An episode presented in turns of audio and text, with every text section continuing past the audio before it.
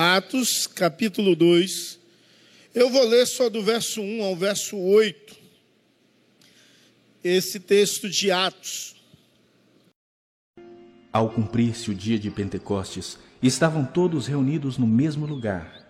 De repente, veio do céu um som como de um vento impetuoso e encheu toda a casa onde estavam assentados. E apareceram distribuídas entre eles línguas como de fogo, e pousou uma sobre cada um deles. Todos ficaram cheios do Espírito Santo e passaram a falar em outras línguas, segundo o Espírito lhes concedia que falassem. Ora, estavam habitando em Jerusalém judeus, homens piedosos, vindo de todas as nações debaixo do céu.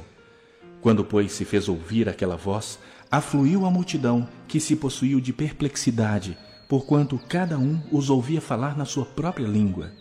Estavam, pois, atônitos e se admiravam, dizendo: Vede, não são porventura galileus todos estes que aí estão falando? E como os ouvimos falar, cada um em nossa própria língua materna? Nós iremos ministrar ao meu e ao seu coração o seguinte tema: Pentecostes, a vinda do Espírito Santo. Você tem o Espírito Santo? Amém, graças a Deus. Quem ficou em dúvida, não tem. Mas, uma boa notícia: você pode pedir a Deus que venha fazer morada em sua vida e em seu coração.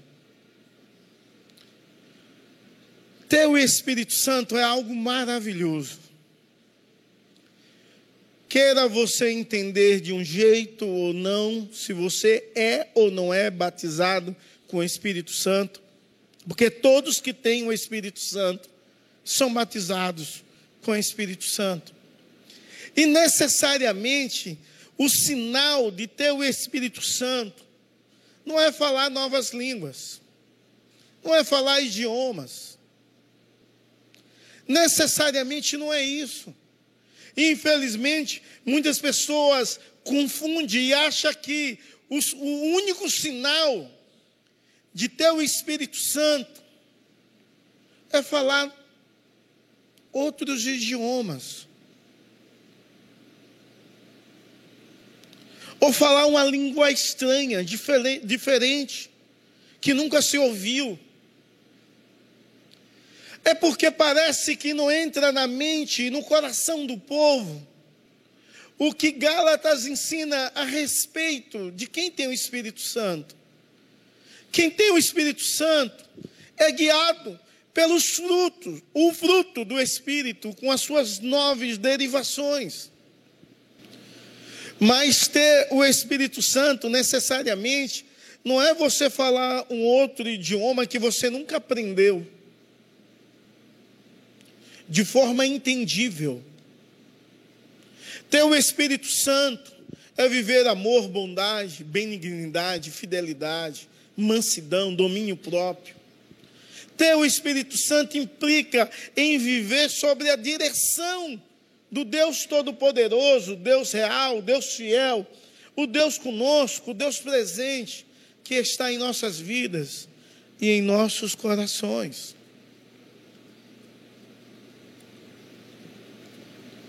Levítico capítulo 23 vai falar de três festas: a Páscoa, a festa das primícias em Pentecostes. É interessante, porque a Páscoa vai nos lembrar da morte de Cristo. A festa das primícias vai nos lembrar da ressurreição de Cristo e em Pentecostes vai nos lembrar da descida do Espírito Santo.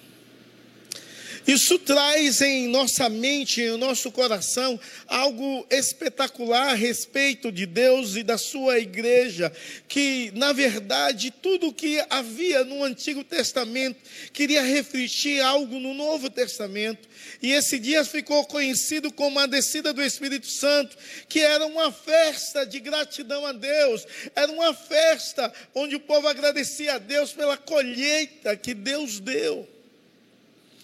E vinha judeus de todo lugar do mundo, porque depois da diáspora, os judeus se espalharam pelo mundo afora. Mas eles vinham nesse dia agradecer a Deus, a bondade de Deus, e eles vinham para Jerusalém agradecer o quanto Deus tinha sido bom, o quanto Deus tinha sido fiel, o quanto Deus tinha abençoado eles naquele ano, dando uma colheita especial. Então havia um clima de gratidão e de adoração ao Senhor e Salvador Jesus Cristo. E é nesse dia a cidade possivelmente cheia, com gente de todas as nações, naquela cidade. É, foi nesse dia que Deus escolheu de forma especial, para que o mover do Espírito pudesse ser é, bem visível por todas as pessoas que ali estavam. Mas é claro que o mover do Espírito Santo não começou aí. Desde Gênesis 1, quando diz o Espírito pairava sobre as águas. Gênesis 2, e aí vai, você vê o mover do Espírito Santo no Antigo Testamento, na história dos juízes, quando você lê Juízes 6, verso 34, na vida de Samuel, quando você lê 1 Samuel 16, 13, no ministério de Jesus você vê a ação ou a atuação do Espírito Santo na vida de muitas pessoas. Mas o que mudou a partir desse dia? O que mudou depois que ele veio sobre a igreja, não de forma temporária, mas de forma permanente? O que mudou? Qual é a diferença da ação do Espírito Santo no Antigo Testamento, onde vinha sobre Sansão, por exemplo, e dava poder a Sansão para arrancar um portão de uma cidade, depois saía. A diferença marcante nisso tudo é que a presença de Deus é diária e contínua. O Espírito de Deus habita em você. Amém? Abra aí, por favor. E isso é algo que nos anima. Quando olhamos para a igreja de Atos, quando olhamos para a igreja primitiva, ela não tinha nada, nada do que consideramos essencial para o sucesso nos nossos dias. Então, a igreja primitiva não tinha nenhum local. É claro que nós achamos que uma igreja boa tem de ter um local confortável, agradável. Uma igreja de sucesso é, é uma igreja bonita.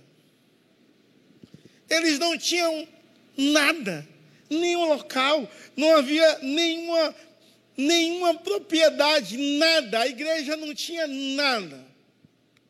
Só 120 pessoas. Um número menor do que esse que tem aqui. Mas ela não tinha um templo luxuoso, umas cadeiras confortáveis. Não tinha ar-condicionado também, não. Viu? Então, não tinha nada. Não tinha dinheiro. Como uma igreja como essa seria uma igreja do sucesso, uma igreja que não tinha dinheiro. E nós sabemos que tudo, tudo que tudo precisa de dinheiro. Aquela igreja não tinha dinheiro. Também aquela igreja não tinha uma influência política. Você pode dizer, e José da Arimateia? Desculpe que intercedeu pelo corpo de Jesus Cristo. Mas ele não era político, ele era um empresário. Então, aquela igreja não tinha influência política. Aquela igreja não tinha status social. Mas como aquela igreja cresceu? Qual é o motivo do crescimento daquela igreja? Qual é o motivo do avanço daquela igreja? Qual é o motivo que em um dia de 120 ela passou até quase 3 mil pessoas? Qual é o motivo? Qual é o motivo que dias depois ela passou para quase 5 mil? Qual é o motivo que dias depois ela passou para uma grande multidão? Se ela não tinha propriedade, não tinha dinheiro, não tinha influência política, não tinha extrato social, qual é o motivo dessa igreja crescer? É a presença do Espírito Santo. Deus estava presente continuamente. Deus agora não só ia agir em momentos específicos. Deus, na pessoa do, do Espírito Santo, estava com aquela igreja todos os dias, de manhã, de tarde, de noite, todas as horas, todos os minutos, todos os segundos. Isso é o bastante. Isso é o essencial. E sem o Espírito Santo não há e não há possibilidade nenhuma de ser igreja. É claro que a igreja do Senhor Jesus Cristo tem de entender que um movimento como esse não vai se repetir. Pode acontecer um movimento de, aviva, de avivamento na igreja, nessa igreja, na minha vida, na sua vida, sim. Mas um fator histórico igual aquele, não. Mas é necessário, eu que tenho o Espírito Santo, e você que tem o Espírito Santo, e, e é batizado com o Espírito Santo, é necessário que você seja cheio do Espírito Santo, cheio de Deus, dirigido por Deus, seus atos e ações, e a igreja hoje tem tudo isso aqui, tudo isso. Mas falta o essencial de buscar, de se humilhar diante do Deus Todo-Poderoso e real, de querer mais do Espírito Santo, para a sua vida, que quer de experimentar mais e ter experiências pessoais maiores com Deus Todo-Poderoso. Ou uma experiência simples de ouvir a sua voz, ou de sentir a sua presença, ou de uma resposta de imediata. Meus amados irmãos, nós precisamos orar. E talvez a igreja hoje, ela não está como ela deveria estar, a igreja no Brasil, a igreja na nossa cidade, porque a igreja, ela não tem sido, de fato, uma igreja cheia do Espírito, uma igreja dirigida pelo Espírito, guiada pelo Espírito. E aí, irmãos, a, a, a modernidade inventou tantas coisas que fala sobre crescimento de igreja, algumas coisas boas, outras ruins, mas muito pouco se fala no essencial. O que faz uma igreja crescer é o Espírito Santo. Então, se a igreja tem de orar e ser dirigida por Ele, essa igreja vai crescer. É claro que há fatores dos quais as igrejas incham, não crescem, que não tem nada a ver com o Espírito Santo. Mas você é batizado com o Espírito? Sim ou não? Como diz Ed Macedo. Sim ou não? Se a sua resposta for sim, você deve buscar o enchimento desse Espírito para a sua vida. Você tem de ser guiado por Deus em todos os seus atos. Deus tem de ser glorificado e manifestado na sua vida. Quando nós nos deparamos com esse texto, nós ficamos admirados. Eles estão ali reunidos em possivelmente adoração ao Senhor. E de repente, eles ouvem um som, como de um vento impetuoso. Eles não sentem o vento, porque o texto não diz que eles sentiram o vento. E vento é um negócio que quando você está exposto a ele, você sente. Eles não sentiram, eles ouviram o som de um vento impetuoso e tomou aquele lugar, aquele som, aquele barulho. De repente, veio línguas ou de fogo que pousou sobre eles. E necessariamente há alguns que dizem algumas coisas, mas não tem como a gente dizer exatamente o que foi.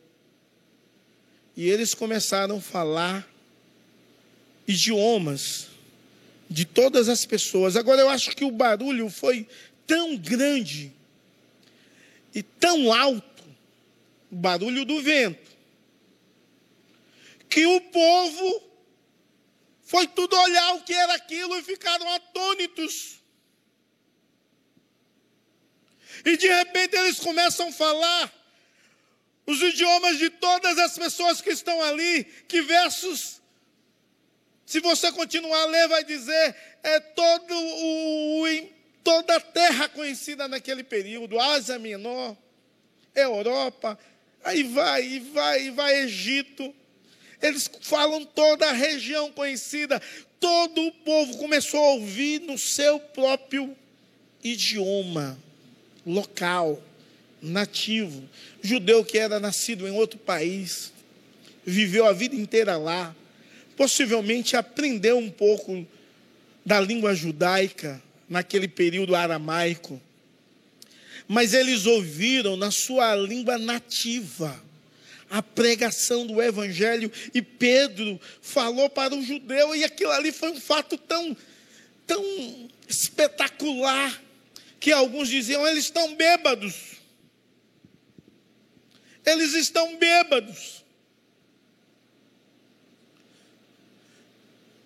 Porque há uma, um aspecto interessante entre a embriaguez e a ação do Espírito Santo. A embriaguez, quando o cara está embriagado mesmo, ele perde o domínio. Quando o Espírito Santo dirige a pessoa, não é que a pessoa perde o domínio, ela sabe de tudo, mas ela não tem mais direção sobre ela. Aí o Espírito Santo faz. A bebida alegra, tem gente caladinho que quando bebe fica feliz da vida à toa. O Espírito Santo alegra o coração e aquele povo ficou espantado com aquilo. E houve duas reações. Uns queriam ouvir mais e outros começaram a rejeitar.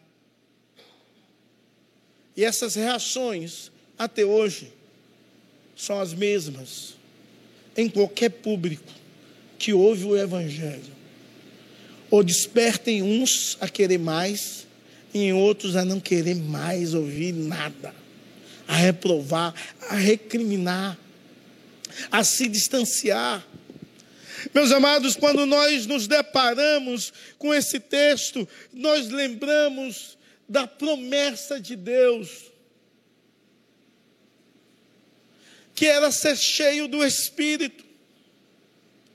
E você lê os versos 2 a 4, você vai entender perfeitamente o que é isso. Verso 2 diz assim: De repente veio do céu um som, como de um vento impetuoso, encheu toda a casa onde estavam sentados. E apareceram distribuídas entre eles línguas como de fogo, as quais puseram sobre cada um deles. E todos ficaram cheios do Espírito Santo e começaram a falar em outras línguas. O Espírito Santo estava sobre eles naquele momento de forma tal e extraordinária que eles poderiam sentir a habitação ou do Espírito Santo, o mover do Espírito Santo em suas vidas. Eles poderiam sentir. É claro que isso faz com que a igreja tenha um propósito. Para que receber o Espírito Santo? para se achar melhor que outro. Não. O propósito da qual a igreja tinha era um propósito extraordinário, era um propósito de testemunhar e servir, e eles fizeram isso.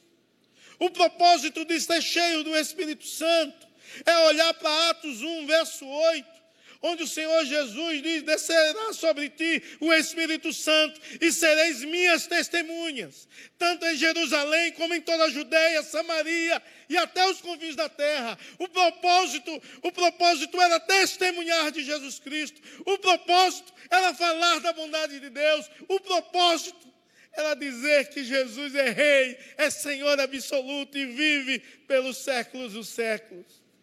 Irmãos, ser cheio do Espírito Santo, ou ter o Espírito Santo, nos dá um propósito de vida, de ser testemunha do Evangelho e ser servo do reino de Deus.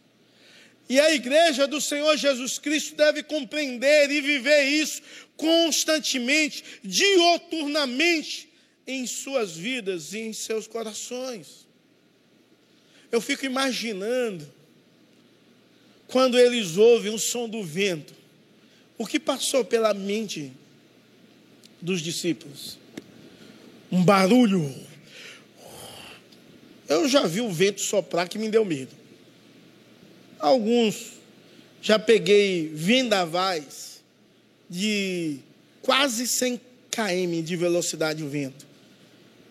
Andando de fusquinha, indo em uma congregação e com a missionária que veio da África e minha esposa, e a missionária diz: Meu Deus, vamos morrer. Eu disse: Olha, a missionária enfrentou tanta coisa, está com medo daqui. Porque as árvores caíam, os galhos batiam, pum, era um negócio doido. Eu já passei por isso.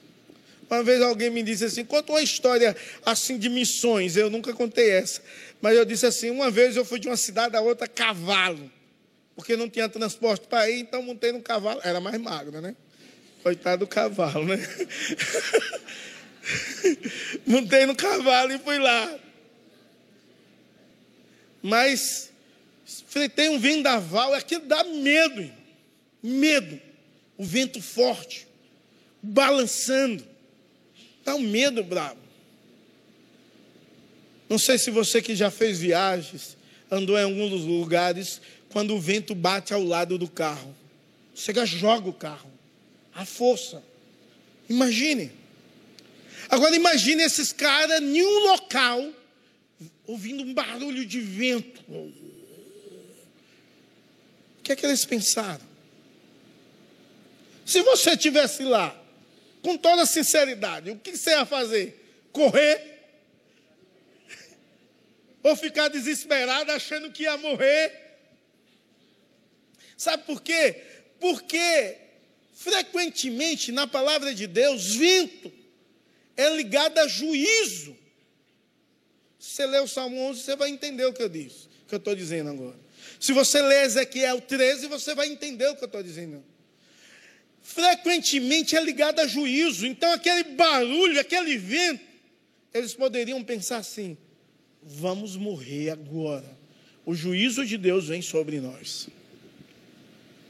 É claro que vento, ou, e o termo grego para vento aqui no texto, o som de vento, é pneuma, que é o mesmo termo usado ao espírito. É o mesmo termo. E muitas vezes é associado no Antigo Testamento, vento, à presença do Espírito. Louvado seja Deus por isso. Exaltado seja Deus por isso. Mas para complicar o negócio, os caras estão tá lá, um barulho, eu acho que todo mundo, um olhando para o outro. E depois vem umas. Eu vou supor que seja assim, mas não sei se é desse jeito. Vem um foguinho na cabeça de um e para. Aí vai na cabeça do outro, para. Ei, rapaz. Fogo. Na Bíblia é juízo. Não melhora, piora piora. Vem um barulho do vento e ainda fogo. O cara vai ser fulminado aqui, hoje. É juízo de Deus. É claro que Moisés tem um encontro. E ele vê uma sassa que pegava fogo e não se consumia. E naquele texto, o fogo ali não é juízo, mas é a presença de Deus. E nesse texto também, fogo não é juízo, mas é a presença de Deus naquele lugar. E agora esses homens começam a falar línguas, idiomas, que o termo é dialética. É, é, é, de forma bem clara, eles começam a falar idiomas locais daquelas regiões, daqueles países nos quais todos estavam ali reunidos com um propósito, esperando a promessa. Aqueles homens foram cheios do Espírito Santo para cumprir o propósito de testemunhar e de servir. E a igreja saía pelo mundo afora, testemunhando e servindo o tempo todo. Chegava em outro país, Deus capacitava a igreja. E ele, sem saber aquele idioma, começava a pregar sobre Cristo. Isso é uma ação extraordinária de Deus. Isso é um entendimento do propósito de Deus. Isso é um entendimento do propósito da vida. Que é glorificar a Deus. E eles entenderam isso e glorificavam a Deus daquela forma que Deus desejava. Meus amados irmãos, a igreja do Senhor Jesus Cristo deve continuar testemunhando e servindo. Talvez você tenha cometido algumas coisas e acha que o juízo de Deus vem sobre sua vida e vem. Mas agora Deus não quer o juízo, porque você está aqui para você mudar de vida, tomar uma nova postura, ter uma nova atitude, viver como igreja de Cristo, entender que o Senhor, Deus Todo-Poderoso, quer te usá-lo como instrumento dele e para a glória dele. A igreja do Senhor Jesus Cristo, ela tem de buscar ser cheia do Espírito. É claro que talvez na mente, no coração de algumas pessoas estão dizendo, em outros momentos, o dom de língua só foi só para pregar o evangelho. E o que é aquilo que o apóstolo Paulo fala? que se não tiver intérprete se cale, será edificação a si mesmo. Ali, realmente, não era algo para evangelizar, mas era para edificar a igreja e a sua própria vida. Mas nesse texto, ninguém pode dizer que o sinal de ser cheio do Espírito é falar outros idiomas. Porque raramente se vê isso nos nossos dias. Pessoas que Deus usa para evangelizar muita gente que está na nossa nação. Imagine você encontrando um haitiano. Você já viu o haitiano falar aqui na cidade? Já viu? Dois conversando. É uma rapidez. Negócio. Talvez ele. É, embola. Talvez ele ache que nós falamos rápido, mas embola o negócio ali e tal. E você chegar para um haitiano e começar a falar na língua dele. Ou para um coreano.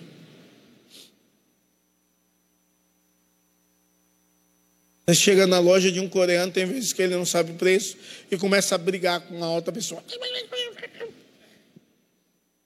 Depois te dá um preço. Mas primeiro fala, você não sabe nem o que ele está falando. Talvez está dizendo, esse brasileiro feio, gordo, vem aqui na minha loja. Coisas dessa natureza. Nós não sabemos, mas imagine Deus te usar assim. Que coisa linda. Eu tive um professor de missiologia que ele dizia que as igrejas brasileiras deveriam investir mais em missões mundiais, usando pessoas que estão em São Paulo, que lá tem pessoas basicamente de todo o mundo. Então você chega em uma colônia, evangeliza, treina e envia aquele cidadão para o país dele. e, e faria de São Paulo um grande movimento de missões. E realmente poderia acontecer assim. Mas importante é que, independente de eu falar com outras línguas, há pessoas, como Pedro falou no seu próprio idioma, que necessitam ouvir o testemunho de Cristo, a respeito de Cristo, que precisa ser servida pelo reino de Deus e ver o amor de Deus na minha vida e na sua vida. E você que é cheio do Espírito Santo, você precisa viver o propósito. Se Cristo, se o Espírito dele habita em você, você deve viver o propósito do qual Deus te chamou.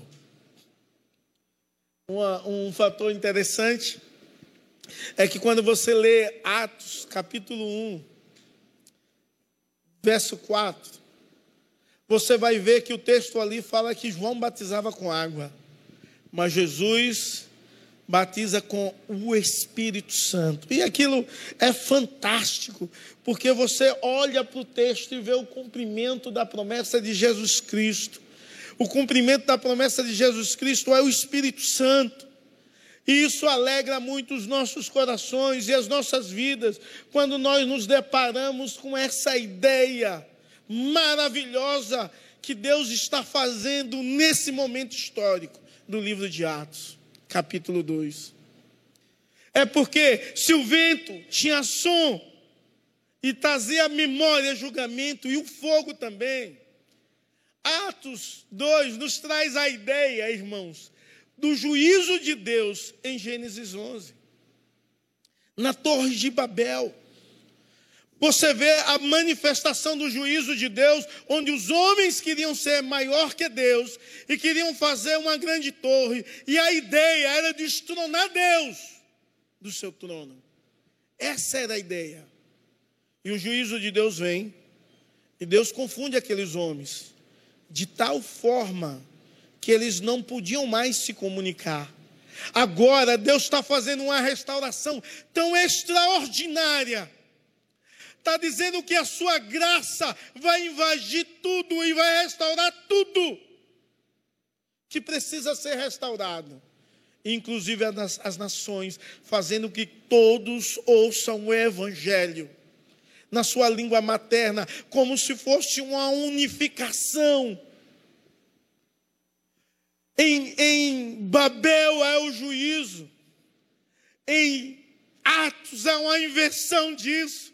Em Atos há uma ideia de um recomeço, de um novo momento, onde o Deus Todo-Poderoso que julga, é um Deus que quer restaurar, que quer alcançar, que quer abençoar de uma forma muito especial e quer usar a igreja como isso. A igreja que entende que o Espírito Santo é uma promessa de Deus para todos aqueles que creem. E aí, quando nós entendemos isso, nós olhamos que o batismo do Espírito Santo significa que eu pertenço ao corpo de Cristo. Se eu tenho o Espírito Santo, isso significa que eu pertenço ao corpo. E pertencer ao corpo é muito melhor do que pertencer a qualquer denominação. Mas é necessário entender que Deus usa a igreja como instrumento dele. Pertencer ao corpo de Cristo é entender que eu tenho uma função nesse corpo. E eu preciso exercer para a glória de Deus. Entendendo isso, eu olho para a plenitude do Espírito Santo, o enchimento de Deus. Isso significa que o meu corpo pertence a Ele, não mais a mim. E aí eu não posso ser guiado, guiado pelos desejos carnais. Mas eu preciso ser guiado pela ação de Deus, pela presença de Deus, pelo poder de Deus. Eu preciso ser guiado é, de uma forma muito especial pela palavra de Deus, para que a palavra de Deus possa habitar plenamente em minha vida e em meu coração.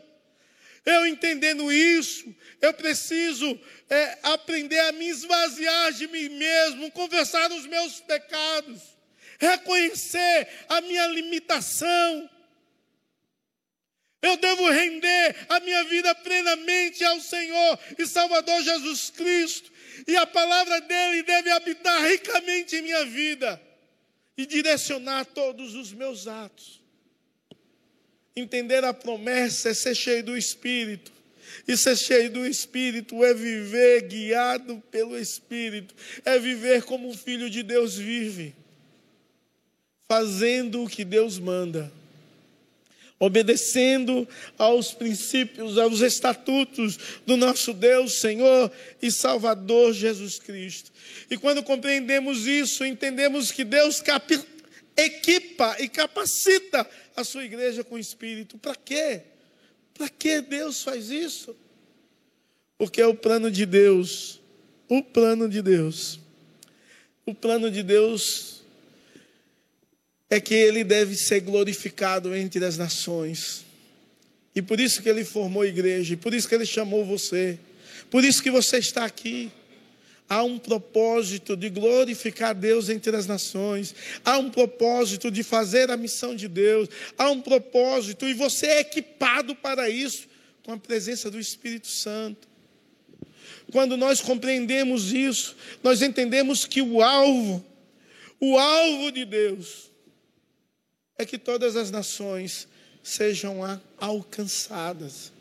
O alvo de Deus é que todas as pessoas ouçam o Evangelho. O escopo do plano de Deus são que todas as nações possam ouvir a sua santa palavra. O poder de Deus é necessário para cumprir o plano de Deus, porque sem poder não há nada, nem a atuação da igreja. Então precisamos do poder do Espírito para ir avante, precisamos do poder do Espírito para sairmos da das quatro paredes, precisamos do poder do Espírito para testemunharmos, precisamos do poder do Espírito para dizer não aos desejos carnais, aos prazeres mundanos, precisamos do poder do Espírito para sermos guiados pela verdade de Deus. Então, o objetivo disso tudo, o objetivo do plano de Deus, é que ele seja glorificado aqui ali e acolá. Eu faço parte de um grupo de pastores que tem a ideia, invista na cidade, na nação e no mundo em evangelização. A nossa igreja tem essa característica há muitos anos atrás. Ela investe em missões locais, missões nacionais e missionário transcultural. E você precisa ter essa dinâmica de vida. Você precisa testemunhar aqui. Você precisa ajudar missões lá. Você precisa orar e conversar com o missionário para que o seu coração se encha de amor, de alegria, para que você possa dar uma palavra de esperança ao missionário para que você ore por ele e diga assim: ó, você não está sozinho, Deus está contigo e ele sabe disso, mas algumas vezes é necessário ouvir, mas ele ouça também, você pode contar comigo. Isso é maravilhoso e de fato ele possa contar com sua vida. Irmãos, em nome de Jesus, nós recebemos o Espírito Santo com a ideia de ser anunciador do Evangelho aos meus vizinhos, no trabalho, na escola, em todos os lugares que eu ando, mas que eu olhe para o outro. Posso olhar para o vale do Jequitinhonha e ver o sofrimento lá. Olhar para o vale do Ribeira e ver o sofrimento lá olhar para o sertão nordestino e ver o sofrimento lá, olhar para a África e ver o sofrimento daquela nação, olhar para a Europa e ver o descaso que se faz com Deus naqueles países. Irmãos, e fazer alguma coisa como igreja do Senhor e Salvador Jesus Cristo. Tomar uma atitude, tomar uma posição. Sabe? Talvez você, como igreja, é cheia de si, é em si mesmada, orgulhosa, olha para si mesmo, mas não consegue olhar o outro, não consegue olhar o reino, não consegue servir, não consegue anunciar. Então, para que você serve sendo igreja? Para que ter o Espírito Santo e ficar sem servir e sem anunciar? Cuidado, porque você não serve para nada. Que Deus possa despertar a minha mente, o meu coração, a sua vida e o seu coração a amarmos mais Deus e a anunciarmos mais a respeito de Cristo e a servirmos mais para a glória de Deus Pai Todo-Poderoso. Porque Deus quer reconciliar muitas pessoas que aparentemente só estão experimentando o juízo de Deus. Deus quer chamá-los e usá-lo você para isso. Vamos ficar em pé? Vamos orar. Compreendendo a missão de Deus, o livro de Atos é top para isso. É o tema da nossa igreja nesse ano. Mas se você não compreende a missão de Deus para a sua vida, e hoje você ouviu parte, testemunhar e servir, você precisa tomar uma nova atitude hoje. Você precisa tomar uma, uma, tomar uma mudança de vida. Ter, quebrar paradigmas na sua vida. Dizer, eu quero servir. Eu quero testemunhar. E sai daqui hoje, quem você encontrar já vai falar de Jesus, orar pela pessoa. E vai continuar amanhã, e depois, e depois, e depois. E vai contar aqui o quanto é bom ser instrumento de Deus para abençoar uma vida é um dos maiores prazeres que a pessoa pode ter no mundo. E você está perdendo isso. Há um livro que diz assim: evangelismo, algo que você não vai fazer no céu. Então, evangelismo é algo para você fazer hoje, aqui na terra. No céu, não, só vai ter crente lá. Para que evangelizar? Então, faça evangelismo. Testemunho de Jesus. Senhor, nós te louvamos e te agradecemos pela tua bondade, teu amor, direção e cuidado. Abençoa o teu povo, a tua igreja, com toda sorte de bênçãos espirituais. Vencer com cada um que aqui está, Deus. Trabalha na mente, no coração. Ajuda-nos, desperta-nos, ó oh Deus. Em nome de Jesus, para sermos testemunhas tuas, aqui, ali e acolá. Dirigido pelo teu Espírito. Coloca palavras na boca do teu servo, da tua serva do que ela tem de falar. Deus, que em nome de Jesus, a palavra que venha sair da boca possa ser algo tão maravilhoso e espiritual, que possa transformar o coração do outro, através do teu Santo Espírito Santo. Em nome de Jesus e para a glória do Senhor. Ajuda-nos, ó Deus, a sermos igreja. Ajuda-nos, ó Deus, a sermos santos. Ajuda-nos, ó Deus, a negarmos a nós mesmos Ajuda-nos, ó oh Deus, a vivermos o Evangelho dioturnamente, em nome de Jesus e para a glória do Senhor. Amém e amém. Receber a bênção, que a graça do nosso Senhor e Salvador Jesus Cristo, que o amor de Deus, o nosso eterno Pai, que a comunhão e a consolação do Divino Espírito Santo seja sobre você e sobre todo o povo de Deus espalhado sobre toda a face da terra, hoje e para todos sempre. Amém